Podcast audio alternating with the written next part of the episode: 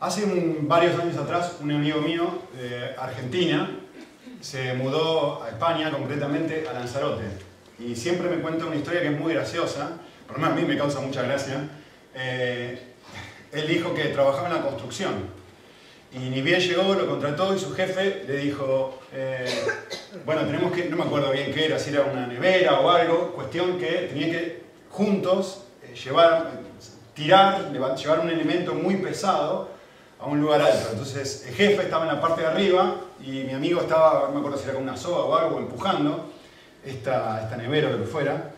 Y, y el jefe, en un momento cuando ya no había que empujar más, el jefe español le dijo, vale. Y mi amigo argentino entendió, dale. Entonces seguía empujando. Y el jefe le decía, vale. Y el otro empujaba cada vez más. Y el otro decía, vale, vale, vale. Y el otro entendía, dale, dale, dale. Y seguía empujando y empujando hasta que finalmente pegó un grito y dijo, que dicho, vale, hombre, que pare. Ah, se entendió, entendió y frenó. Eh, a ver, quiero hacer algo. Quiero tomar tres minutos, espero, nada más que tres minutos, para enseñarles un concepto eh, muy importante de hermenéutica, ¿sí? Que es esencial para entender el libro de Mateo. Es decir, si ustedes no entienden esto, o si todos no entendemos esto al leer el libro de Mateo, va a ser muy difícil que entendamos lo que Mateo quiso decir y nos va a pasar como mi amigo. Vamos a pensar que está diciendo una cosa cuando en realidad está diciendo otra. ¿Sí? Eh, yo quiero que se pongan a pensar esto. Yo como argentino les digo, en este momento a, usted, a todos ustedes les digo esto. Les digo, párense. Y probablemente todos ustedes, los que son españoles, me van a decir, ¿cómo está diciendo que me pare? Si, si no estoy andando. Estoy ya estoy parado, no es que estoy andando. ¿sí? Cuando yo utilizo esa expresión, párense, o paraos, en, España sería, en realidad eh, lo que yo estoy queriendo decir con esa frase es, pónganse en pie, párense. La intención original de Nico es decirle a ustedes, pónganse en pie. Pero ustedes están entendiendo mis palabras están, las, están decodificando de una forma completamente diferente. Ustedes están entendiendo eh, esto. Deteneos. ¿Por qué me estás pidiendo que me detenga si ya estoy sentado? ¿Me siguen? La misma frase tiene un significado completamente diferente para un argentino que para un español. Esto es el ABC de la interpretación bíblica y se llama distancia contextual. Es decir, hay una distancia entre el contexto A, Argentina, y el contexto B, España, que uno tiene que entender que existe esta distancia y en la hora de la comunicación, para que la comunicación sea eficiente, uno necesita meterse, hacer el esfuerzo de meterse en la cultura de la otra persona para poder entender no lo que dijo, pero si dijo que me que se pague. No lo que dijo, sino lo que quiso decir. Que puede no ser lo mismo muchas veces. Y cuanto más grande es esa distancia, es decir, la cultura es más distinta, por ejemplo, un chino y un español, y cuanto más tiempo hay entre una cultura y otra, un siglo primero, siglo XXI, cuando hay un idioma de por medio, el griego del Nuevo Testamento, el español del siglo XXI, cuanto más grande es la distancia entre mi mundo y el mundo de la persona que comunica el mensaje, más difícil se hace la interpretación, más complicado es entender lo que esta persona quiso decir y más fácil cometo errores pensando, yo entiendo lo que quiso decir, y en realidad no estoy entendiendo nada, lo estoy entendiendo al revés. Entonces, esto es el ABC de la interpretación bíblica. De hecho, miren cómo será así, nosotros hacemos esto todo el tiempo. Todo el tiempo, miren esto. Yo aprendí una frase aquí en Andalucía, no sé si será, en todo España, que dice, no te enteras lo que te estoy diciendo. ¿Qué quiere decir esa frase? Esa frase quiere decir esto, miren. Esa frase quiere decir esto. Quiere decir, me has escuchado mis palabras, pero no has entendido el significado que quise darle. Las palabras fueron claras, todos entendimos, párense. Pero es que no te enteraste lo que te quería decir. Yo no te quería decir detente. Yo te quería decir ponte en pie. No te enteraste lo que te quería decir. Todo el tiempo nos pasa esto. De hecho, cualquier eh, consejero matrimonial sabe que cuando tenés dos personas que conviven juntos, uno dice, ah, uno está en AM y el otro en FM. Y se cruzan, ¿no? Sí, son las mismas palabras, no hay onda. Y, no se cruzan. Esto es la esencia de la comunicación.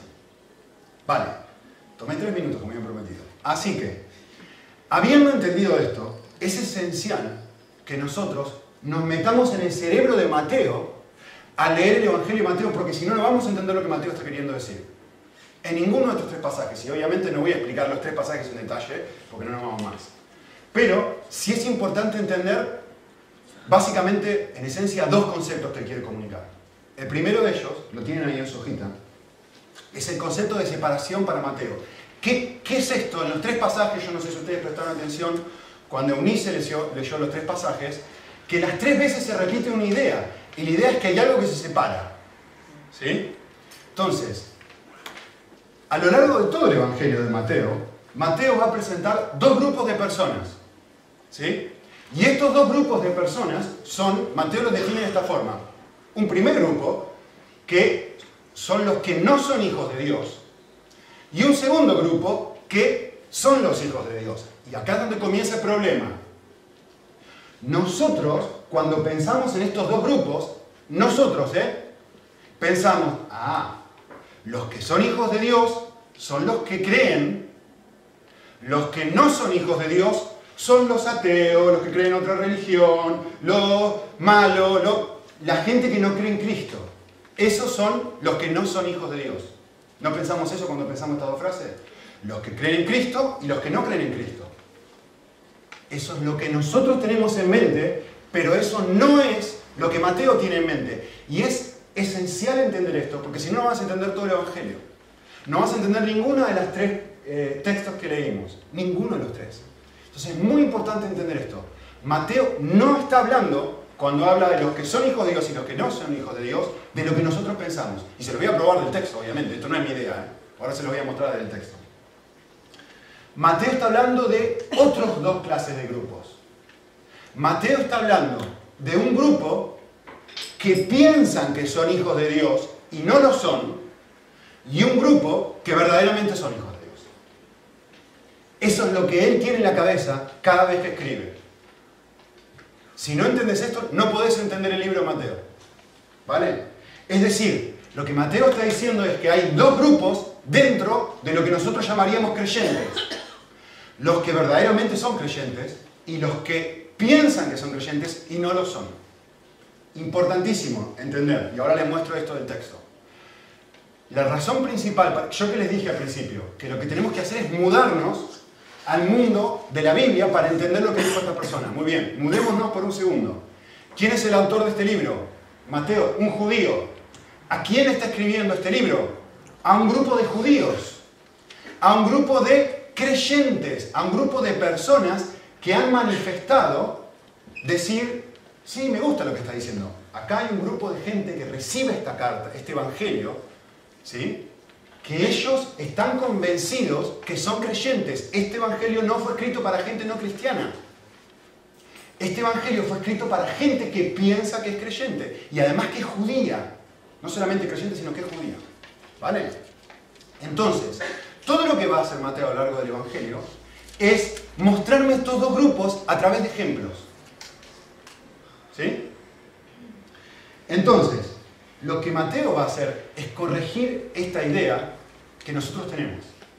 Que todo aquel que dice creer verdaderamente es un creyente. Y todo aquel que no dice creer realmente no lo es. Va a corregir esta idea y nos va a mostrar algo. Voy a dejar a un costado, va a decir Mateo, las personas no cristianas. En todo el Evangelio va a dejar un costado a las personas no cristianas. Me voy a enfocar exclusivamente en las personas que, los vamos a llamar cristianas ahora, en las personas que son cristianas que vienen a la iglesia y que manifiestan creer. Esta es la audiencia que él tiene en su cabeza. Vamos a Mateo 3, el primer pasaje que leyó Mise. Fíjense en el Evangelio, Mateo 3, del 1 al 12. Dice, en aquellos días, versículo 1, Juan llega y empieza a predicar en el desierto Juan el Bautista. El llamado de Juan el Bautista es, arrepiéntanse ¿Por qué el reino de los cielos se ha llegado? Versículo 4. Nos dice cómo él estaba vestido. versículo 5, nos habla del primer grupo. Miren el primer grupo de gente. Se acercaba a él toda Jerusalén y toda la región. Entonces acercaba a él Jerusalén, hablando del pueblo, ¿no? Y gente de toda Judea y de toda la región alrededor del Jordán. Y miren el primer grupo de gente. El primer grupo de gente es un grupo de gente que dice, yo estoy muy mal. Mi vida espiritual es un desastre. ¿Qué es confesar sus pecados? Es eso. Es venir y decir, yo estoy mal.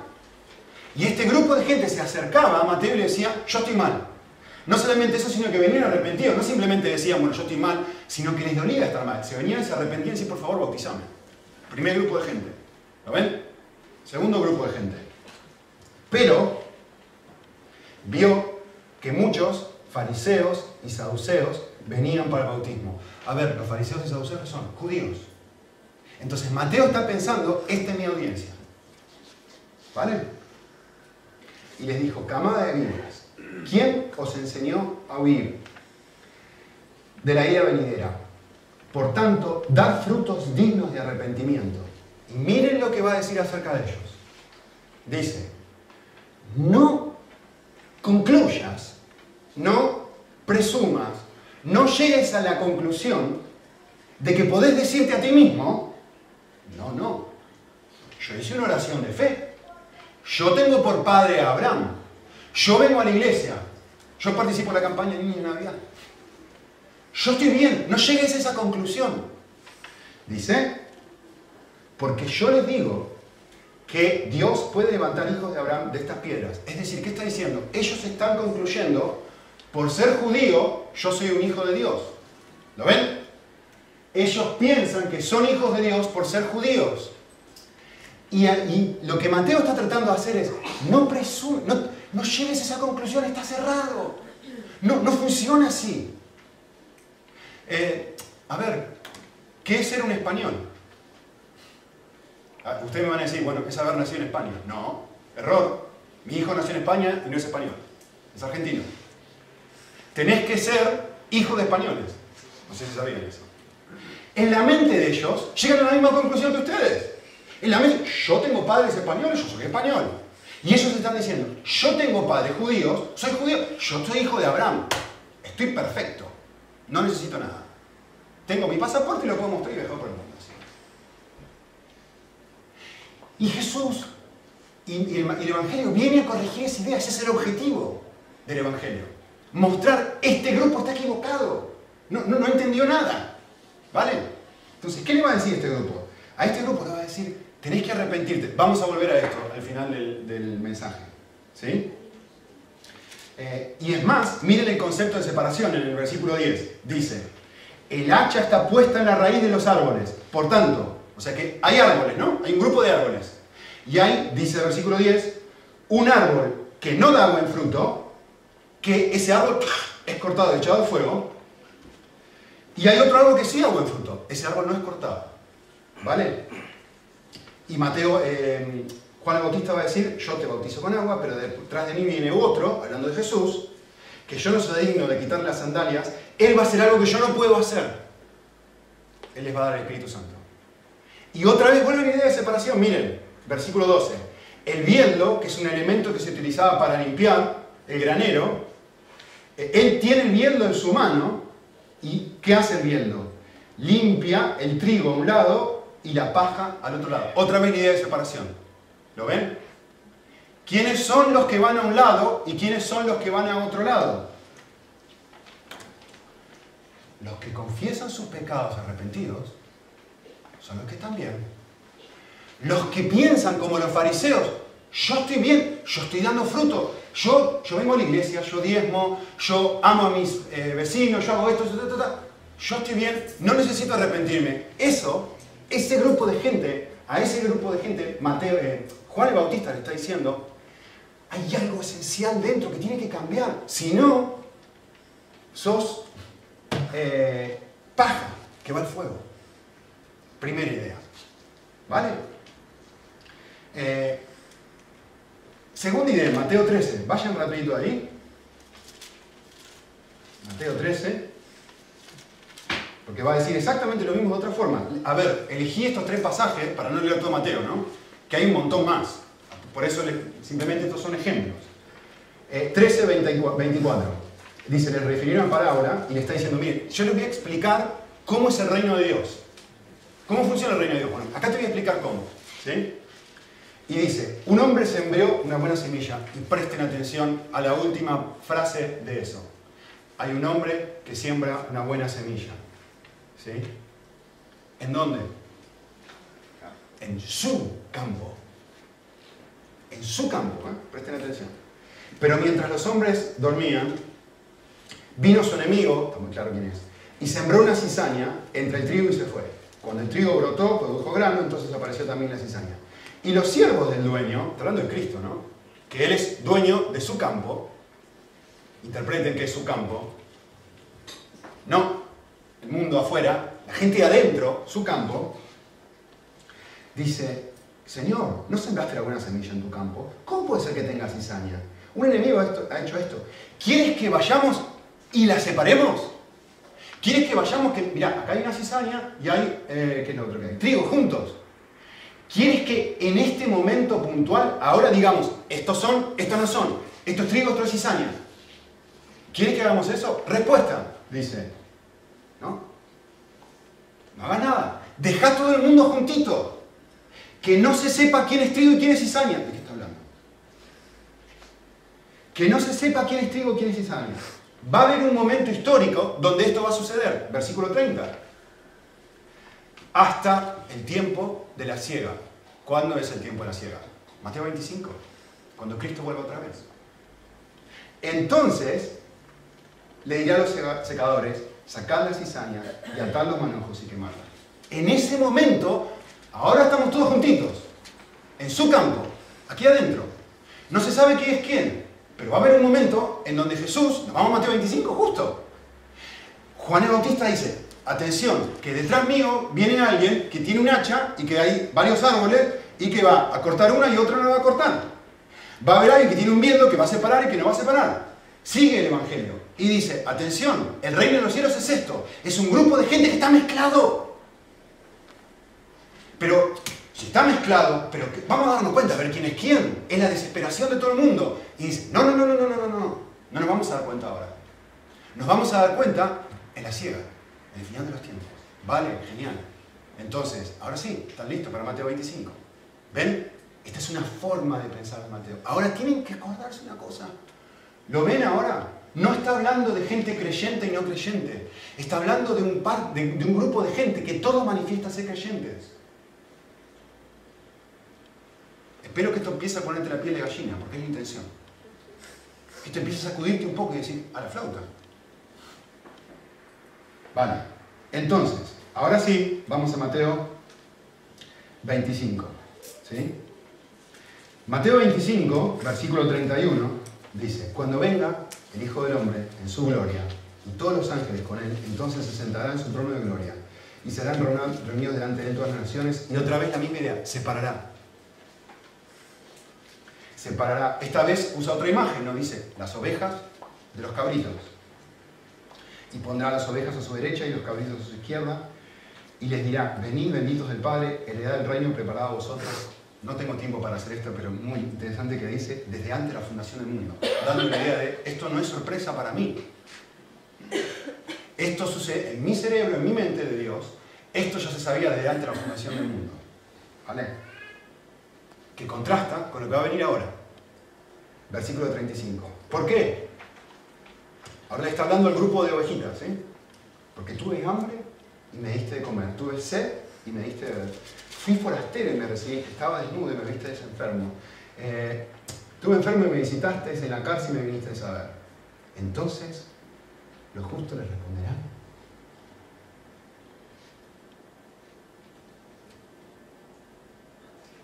¿Cuándo? ¿Cómo? No entiendo. Ocho veces. Los dos grupos de gente dicen, ¿cuándo? ¿Cuándo yo hice eso? ¿Cuándo yo hice eso? ¿Cuándo yo hice eso? ¿Cuándo yo hice eso? Pero es que no lo hice, no, lo entiendo, yo no hice eso. A ver, ¿Qué es lo que este pasaje está tratando de enseñar? Y quiero que presten atención y recuerden el párense. ¿Sí? Que a veces parece que está diciendo una cosa y en realidad está diciendo otra. Este es otro momento clave para entender esto. ¿Sí? El pasaje no está enseñando somos salvos por obras. No es eso lo que este pasaje está queriendo decir, si no contradice todo el resto del pasaje de la Biblia. No es eso lo que Mateo está queriendo decir. Ah, si sos bueno vas al cielo, si sos malo vas al infierno. No, no, entendiste nada de lo que Mateo está diciendo, sino. Porque está presumiendo que la audiencia es un grupo de gente que ya cree. ¿Sí? El pasaje tiene la intención, Mateo tiene en su cerebro la intención de ayudarme y mostrarme que hay personas que piensan que están bien y no lo están. Ese es el objetivo de Mateo. Eso es lo que está tratando de hacer, sacudir a un grupo de personas como tú y yo. Que nosotros pensamos, no, no, yo soy hijo de Dios, yo estoy bien. Y Juan viene a decirme, ¿no entendiste que Dios puede levantar hijos de estas sillas? No se trata de ser hijo de españoles, no se trata de tener padres creyentes, no se trata de venir a la iglesia. Hay algo mucho más profundo que tiene que pasar en tu corazón para que realmente llegues a ser una persona regenerada, nacida de nuevo. Hay algo mucho más profundo que tiene que suceder. Y si no te, el objetivo del texto es ayudarme a pensar, es golpearme, darme un cross derecho y decir, a la flauta que yo puedo ser, justamente, esa es la idea. Choquearme y hacerme pensar, yo puedo ser una de estas personas. ¿Vale? Entonces, lo que este pasaje está enseñando es que un verdadero hijo de Dios manifiesta cambios en su vida. Es decir, fruto, ¿no? Cambios en su carácter, por supuesto que se expresan en actos de amor hacia los demás. Entonces, ¿cuál es el objetivo del pasaje? ¿Qué es lo que Mateo está tratando de hacer? Déjeme decirle qué es lo que no está tratando de hacer. El objetivo principal de Mateo no es, escuchen bien, ¿eh? El objetivo principal de Mateo no es proveer información. Piénsenlo un momento. A ver, leen el pasaje. ¿Cuántas veces han leído Mateo 25? Seguro que más de una vez. Seguro que no es la primera vez que lo leen. a ver, acá dice que todas las naciones van a estar delante de él, ¿no?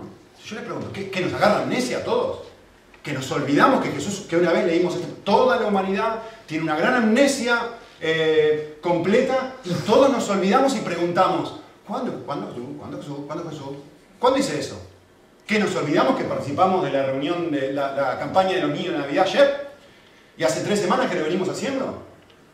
No, no, cuando te ocupaste de los niños te ocupaste de mí. Pero el objetivo no es darte información de lo principal, ¿no? Obviamente me da información, pero el objetivo principal no es déjame que te cuente qué va a pasar ahí.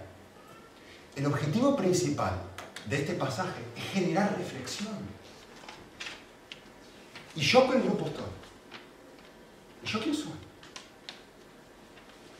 ¿Quién soy yo? Porque si está hablando un grupo de creyentes, el objetivo de Mateo es que yo me ponga a pensar y diga, upa, yo puedo ser esa persona. Lo que Mateo está tratando de hacer es que yo me pregunte esto. Escuchen bien lo que voy a decir ahora. ¿eh? ¿Hay evidencias en mi día a día no que simplemente realizo actos de amor. Ah, vine ayer a la campaña y voy a venir el sábado que viene.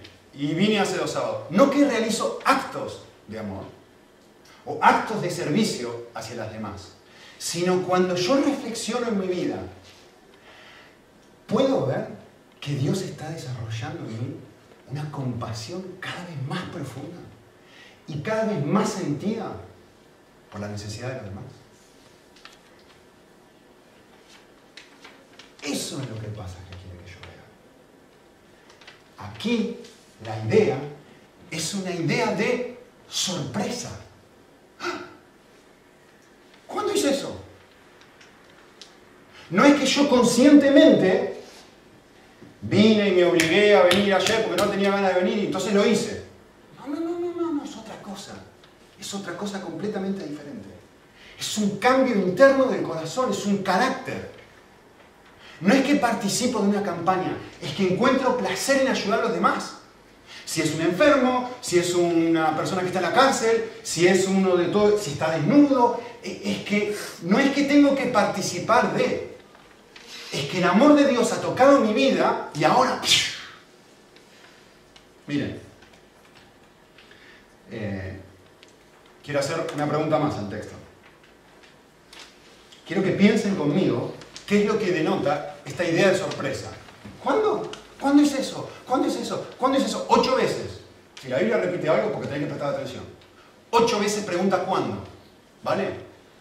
¿Qué es lo que denota, qué es lo que quiere dar a entender esta idea de sorpresa? La primera y más, más importante, lo que el texto quiere decir, es esto. Lo primero que muestra esta idea de sorpresa es que ni me di cuenta que lo estaba haciendo. ¿Cuándo hice eso yo? Esto es algo así. A ver, estaba tratando de pensar un ejemplo y no se me ocurrió ninguno mejor, pero esto es como si pasa, se me fue Corey, justo la había visto de atrás. Esto es como si pasa Gema, que también tiene el pelo así parecido. Es como si Gema pasa por al lado mío con su pelo bien largo y me roza con el pelo. Ni se dio cuenta de lo que estaba haciendo. Corey que tiene una colita larga así, cola de caballo. Si pasa y te roza. Sí, lo hice, lo hice sin querer, no lo pensé, fue, sin querer. ¿Cuándo te toqué? ¿Cuándo, ¿Cuándo, Nico, te toqué? Perdón, perdón, ¿qué, te pasó?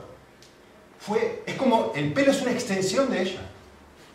Es algo que hizo y ni se dio cuenta que lo hizo. Esta es la idea de sorpresa.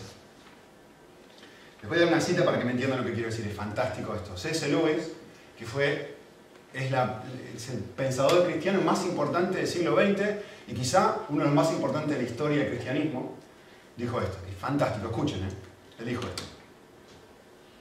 Partiendo de que la cosa en sí misma es correcta, mientras más le guste y menos tenga uno que tratar de ser bueno, mejor. Un hombre perfecto nunca actuaría por un sentido de responsabilidad. Siempre desearía la cosa correcta más que la incorrecta.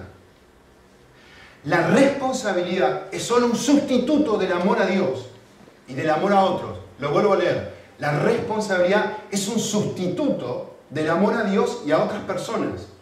Como una muleta, que es un sustituto de una pierna. La mayoría de nosotros necesita una muleta algunas veces. Pero por supuesto, es de tontos usar muletas cuando nuestras piernas, nuestro propio amor, gustos y costumbres pueden hacer el viaje por sí mismos.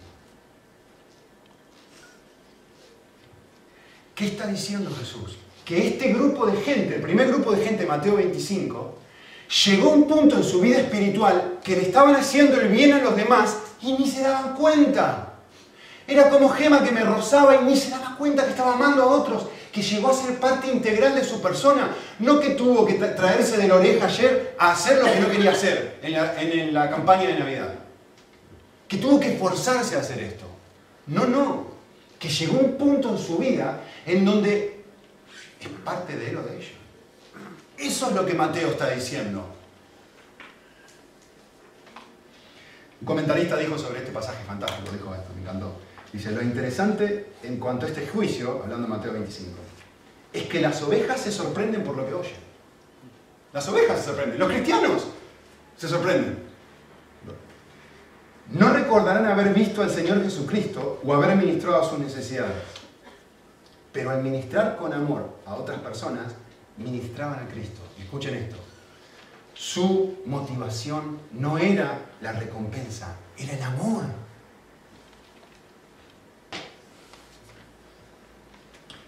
A ver, quiero que presten atención a la frase que voy a poner ahora en la pantalla, porque parece herética. ¿sí? Y, y por favor, hagan el esfuerzo de entender lo que quiero decir con la frase. ¿sí? Porque si no, me van a tirar con una silla. Entonces, hagan el esfuerzo de entender lo que quiero decir. Si alguien no lo entiende, me puede explicar después. Eh, me pregunta y yo se lo explico bien después. Porque parece herética, así como lo que está diciendo Mateo, que parece que somos salvos por obras, que no es lo que está diciendo. Entonces, la sorpresa de las ovejas, escuchen bien, ¿eh? la sorpresa nos muestra que no lo están haciendo para Cristo. ¿Cuándo yo hice eso? Para ti, Señor. ¿Cuándo yo hice eso para ti? ¿Qué quiero decir con esto? ¿Qué quiero decir con esto? No qué estoy diciendo, sino qué quiero decir con esto. Yo sé que hay otros pasajes que hablan acerca de hacer esto, pero ¿qué está diciendo Mateo aquí? ¿Sí? Lo que quiero decir es esto. Que este grupo de gente no están pensando que tienen que esforzarse para amar a otro como si tuvieran a Cristo enfrente. Es decir, no tengo ganas de hacer la, cosa de los niños de Navidad, no tengo ganas, no quiero, quiero usar el dinero de otra forma y pongo un revólver, no, pero los niños son como Cristo, tengo que hacer lo que no quiero hacer. No es eso. No es eso. No es eso. Es casi, es como un acto inconsciente, como lo que dije del pelo. Es que sin querer, sin pensarlo demasiado, tienen ganas de hacerlo. Porque el amor de Dios ha afectado sus corazones, lo desean. ¿Vale? Entonces, ¿por qué no tienen que hacer esto? Y esta es la pregunta, y ahora creo que va a aclarar mucho. ¿Saben por qué? Porque amar a otros ha llegado a ser parte de su carácter.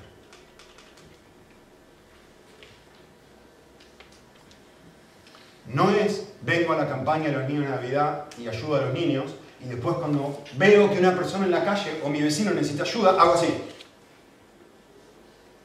Eso es compartimentar. Eso es no entender esto. No es participo de un acto, de algo. No, no, yo evangelizo de vez en cuando y comparto el evangelio con una que otra persona. No, no, no. Es tener una pasión por porque otras personas conozcan a Cristo. Es algo completamente diferente. Lo que el texto está hablando es un carácter. Es que con cualquier persona que se topaban, este grupo de gente, desnudos, enfermos, los que estaban en la cárcel, los forasteros, es que llega una persona a tu casa y no tenés que decir, qué pesado, no, lo aguanto, y que si habría... Hola, ¿cómo está? Bienvenido.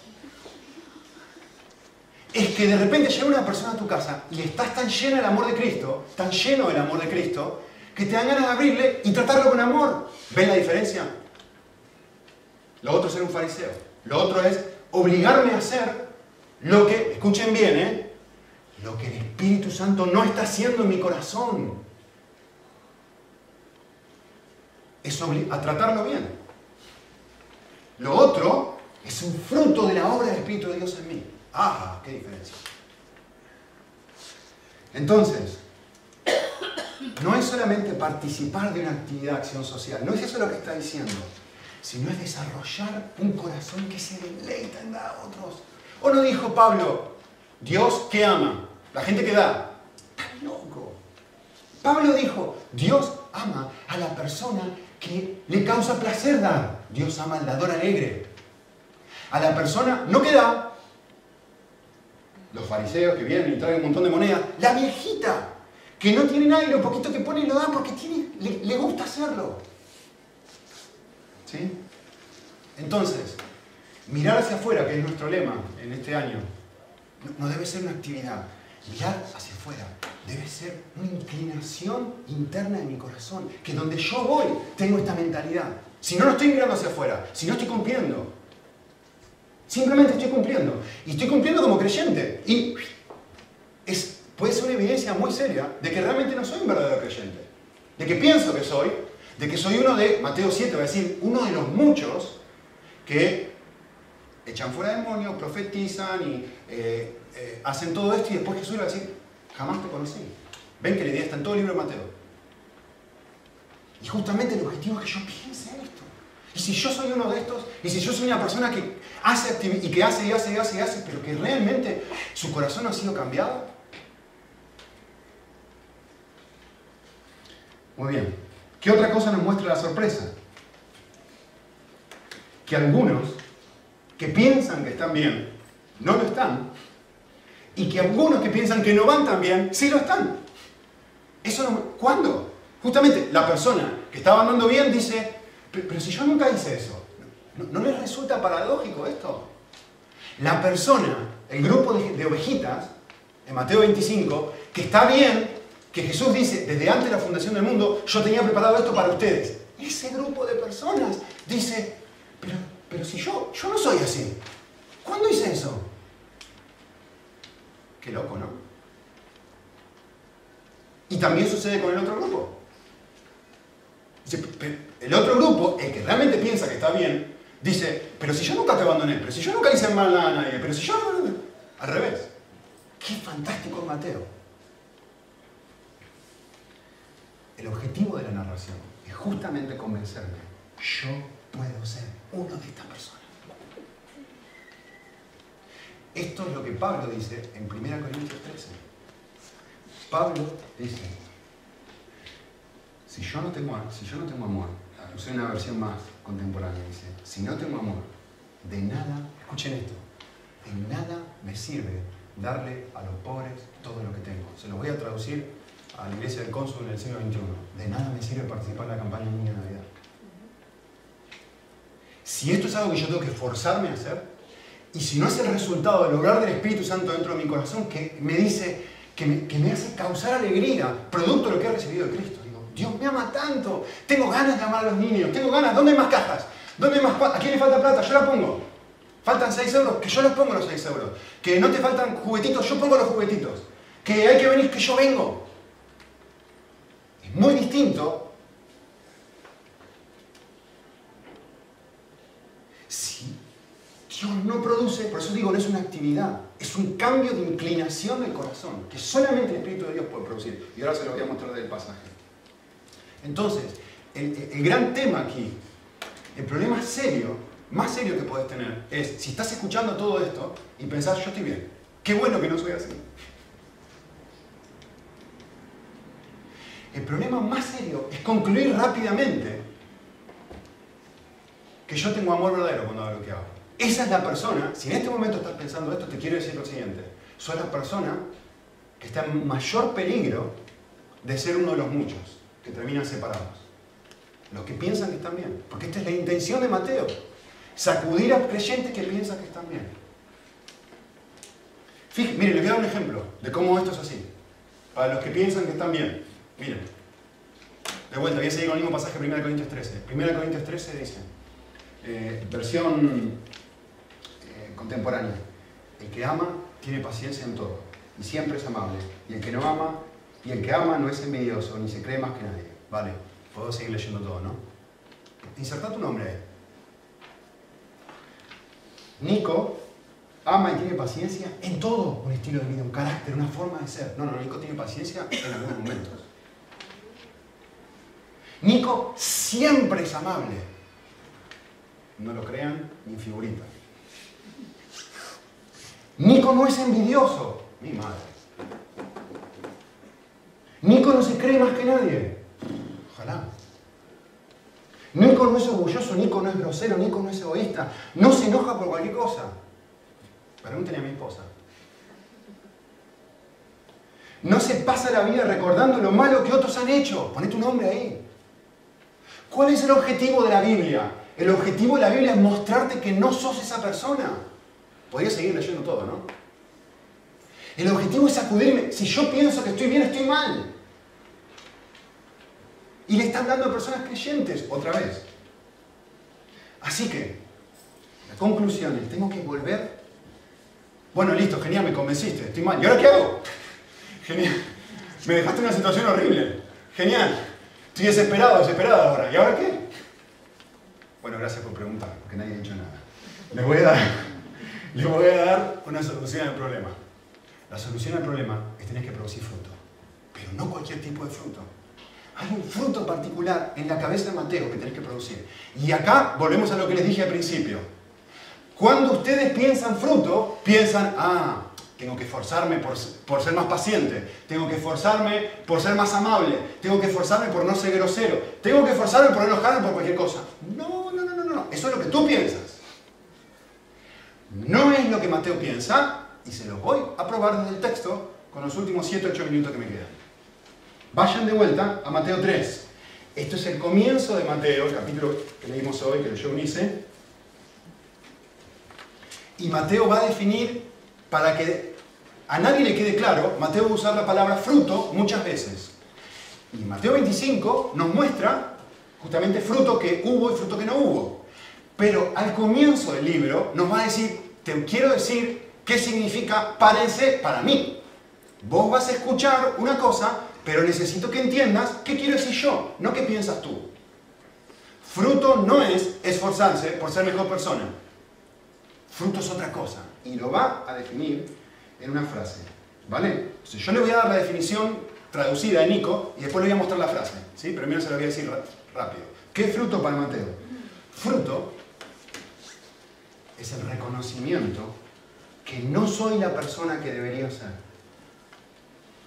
Para luego de experimentar el amor de Dios, ser lleno del Espíritu de Dios y vivir de una forma que jamás podría vivir. Es reconocer yo no trato a las personas con, amor de manera natural, inconsciente, sin darme cuenta. Lo que me sale es egoísmo. Ese soy yo. Soy una persona egoísta, orgullosa, que se calienta, que se enoja, que hace todo lo que acabamos de escribir. Ese soy yo. No soy la persona que debería ser. Por lo tanto, necesito perdón, necesito de vuelta el Evangelio. Necesito que Cristo me diga, y yo te amo igual. Yo sé que eres así. Desde antes de la fundación del mundo yo sabía que eras así y te perdono y te amo. Y no solamente eso, sino que te convenga que, como le dijo a los discípulos, que muere que me vaya para que venga alguien adentro tuyo para hacer por ti lo que tú jamás podrías hacer. Espíritu Santo. Y entonces vas a poder vivir de una forma que jamás podrías vivir. Cuando, te cuando seas lleno de ese Espíritu Santo. Ahora sí, vas a ir caminando por la vida y la gente va a empezar a decir, pero, che, sos muy cariñoso. ¿Eh? Estás cambiando. Veo, veo cambios muy obvios en tu vida y de repente vas a... ¿En serio? No, me digan que no ha pasado eso. No me digan que cuando ven personas que realmente están creciendo en su vida espiritual, son los últimos en darse cuenta. Es más, en tu propia vida espiritual probablemente. Te noto distinto. ¿Sorpresa? Vale. La frase en Mateo 3 es el versículo 8. Lo explica perfectamente. No tengo que adivinar qué quiere decir Mateo. Mateo me lo dice. Para que no tenga ninguna duda. ¿Qué fruto? Y Mateo dice, da frutos dignos de arrepentimiento. ¿Qué es lo que Mateo está diciendo? Mateo está diciendo, es necesario que existan cambios en ustedes. Es decir, fruto, pero no cualquier clase de fruto, ojo, ¿eh? les está hablando grupos religiosos ahora grupo de creyentes. No cualquier frase de fruto, un fruto especial, un fruto distinto.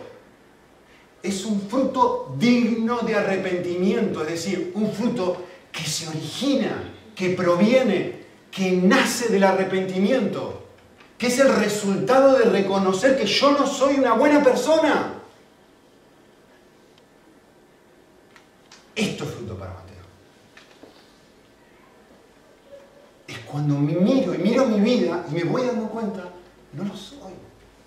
No lo soy, no lo soy, no lo soy. Y me duele profundamente. Y me duele. Se lo voy a decir de otra forma. El arrepentimiento es el motor de los frutos que Jesús espera de nosotros. Hacer frutos dignos de arrepentimiento. Es decir, que, que arranquen, que se prendan, que se inicien, que se originen en un arrepentimiento genuino. ¿Se dan cuenta? Un ejemplo que no lo voy a leer por una cuestión de tiempo, ustedes lo conocen de memoria, pero un ejemplo clásico de lo que es esto es el pasaje de 1 Samuel 15. ¿Se acuerdan el pasaje de Samuel, de Saúl? Cuando Dios le dice, mata a todos los amanecitas, mata a todas las ovejas, conquístalos y eh, me habrás obedecido. Y Samuel va, conquista el pueblo y deja al rey de los amanecitas y a lo mejor de las ovejas. Samuel desobedece a Dios, hace algo muy malo. ¿sí? Si, tuviéramos tiempo lo leeríamos. En el texto nos dice por qué hace, eso. Y la, razón es por temor al pueblo y porque quería recibir honra de parte del pueblo.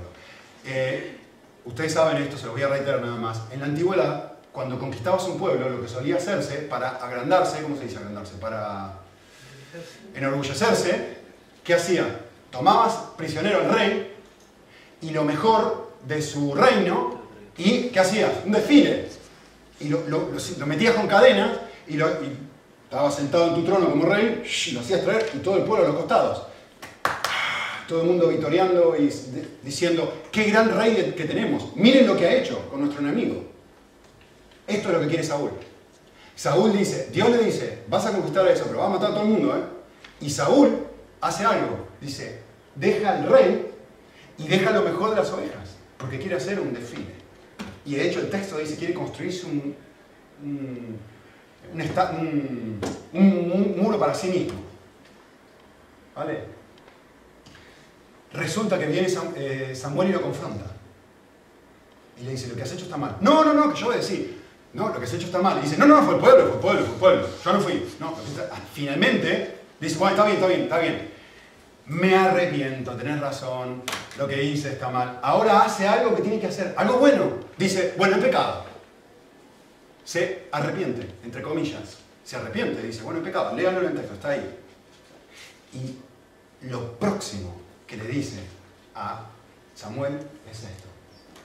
Vale, pero por favor, ahora vení y vamos al, al show, al desfile, para que el pueblo me honre. Ustedes se dan cuenta que hace lo incorrecto por esta razón y hace lo correcto por esta razón. Esto es un ejemplo de lo que no es un fruto digno de arrepentimiento hubo un cambio afuera, ahora está haciendo lo bueno. Pero adentro no cambió nada, no se produjo un verdadero cambio interno en el corazón, no se produjo un cambio de deseo, sigue deseando exactamente lo mismo, quiere que, bueno, si, si obedecer me sirve para mi objetivo, pues sí obedezco. ¿Me entienden? Mateo está diciendo exactamente esto, que el cambio verdadero no se trata de bueno, vengo a la campaña, bueno, yo hago esto para el Señor. No, se trata de un cambio interno de deseo. Que obviamente cuando hay un cambio en el corazón que produce el Espíritu de Dios, si realmente hay un cambio, de repente, hoy estoy con gema, de repente mi pelo crece así y empiezo a tocar a todo el mundo con ese amor. Empiezo a tocar a todo el mundo con esa generosidad y empiezo a tocar a todo el mundo con esa paciencia y empiezo sin querer queriendo porque es algo que soy, no es algo que hago.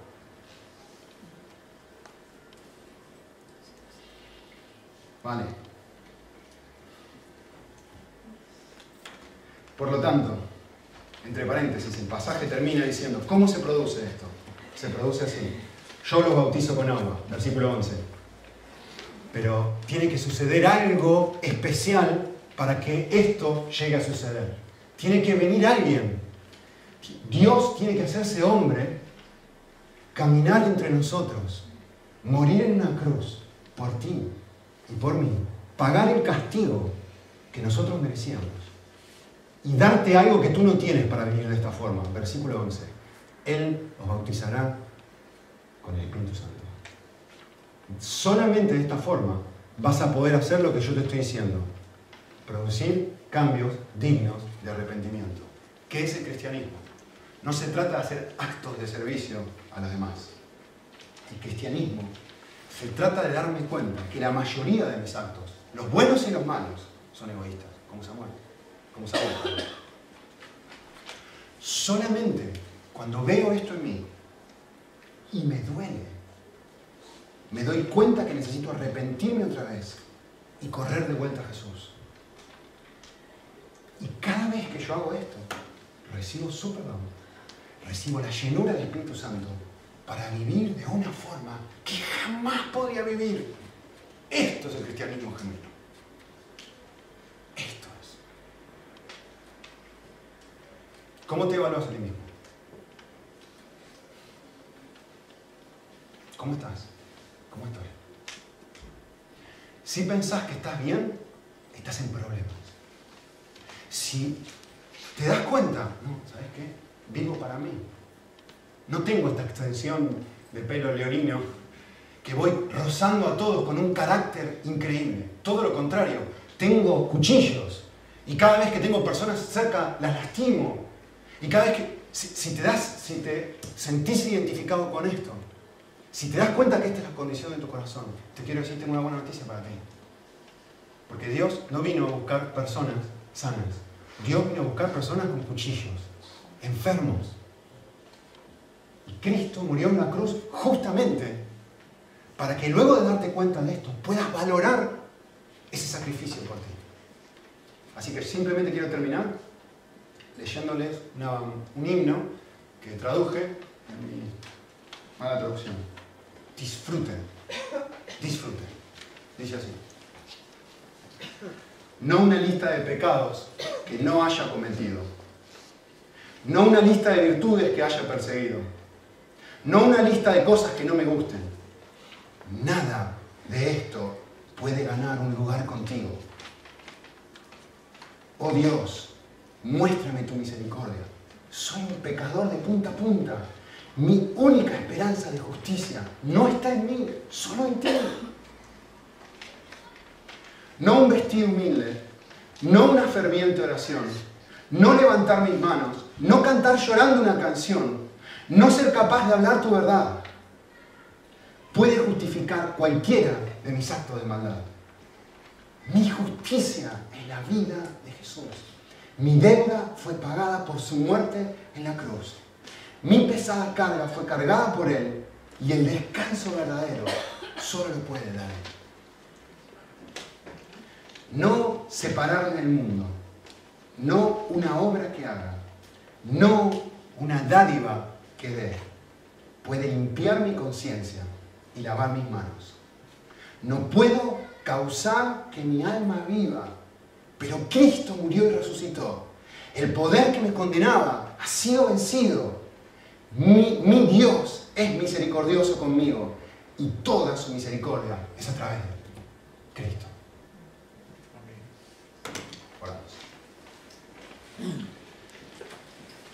Señor, más linda, qué increíble es el Evangelio que viene y nos dice quiénes somos y nos muestra una vez más que no somos las personas que deberíamos ser, pero nos grita a la vez, no te esfuerces por serlo, no podés, no puedes, vas a intentar y fallar, intentar y fallar, deja de intentar, confiesa, produce frutos dignos de arrepentimiento, que nazcan de reconocer que no eres esa clase de persona.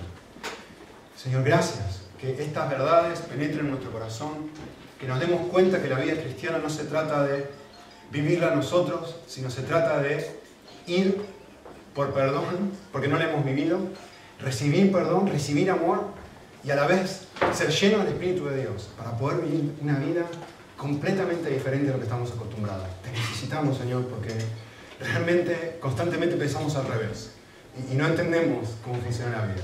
Así que danos de tu gracia, de tu luz y, y estas palabras para que podamos ir meditándolas a lo largo de la semana.